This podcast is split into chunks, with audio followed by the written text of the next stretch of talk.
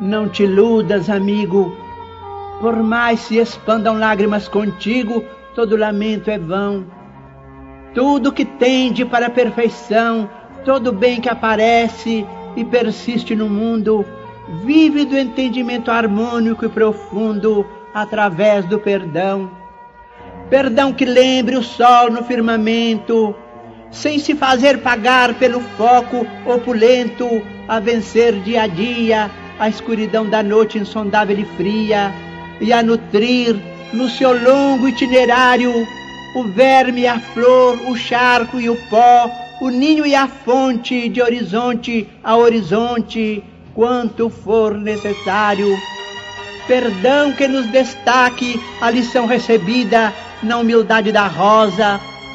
Bênção do céu, estrela cetinosa, que ao invés de posar sobre o diamante, desabrocha no espinho, como a dizer que a vida de caminho a caminho não despreza ninguém, e bela, generosa, alta e fecunda, quer que toda maldade se transfunda na grandeza do bem.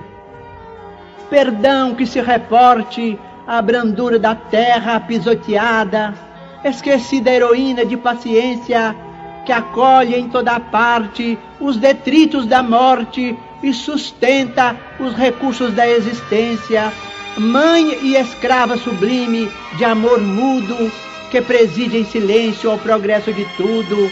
Amigo, onde estiveres, assegura a certeza de que o perdão é a lei da natureza, segurança de todos os mistérios. Perdoa e seguirás em liberdade no rumo certo da felicidade.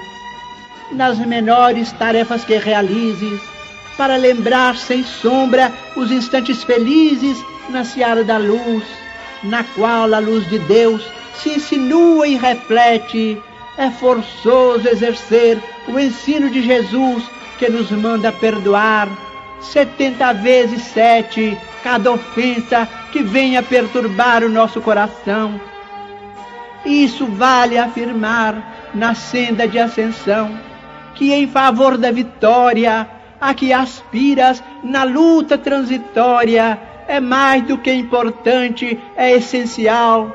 Que te esqueças por fim de todo mal e que em tudo no bem a que te des, seja aqui mais além, seja agora ou depois, Deus espera que ajudes e abençoes, compreendendo, amparando e servindo outra vez.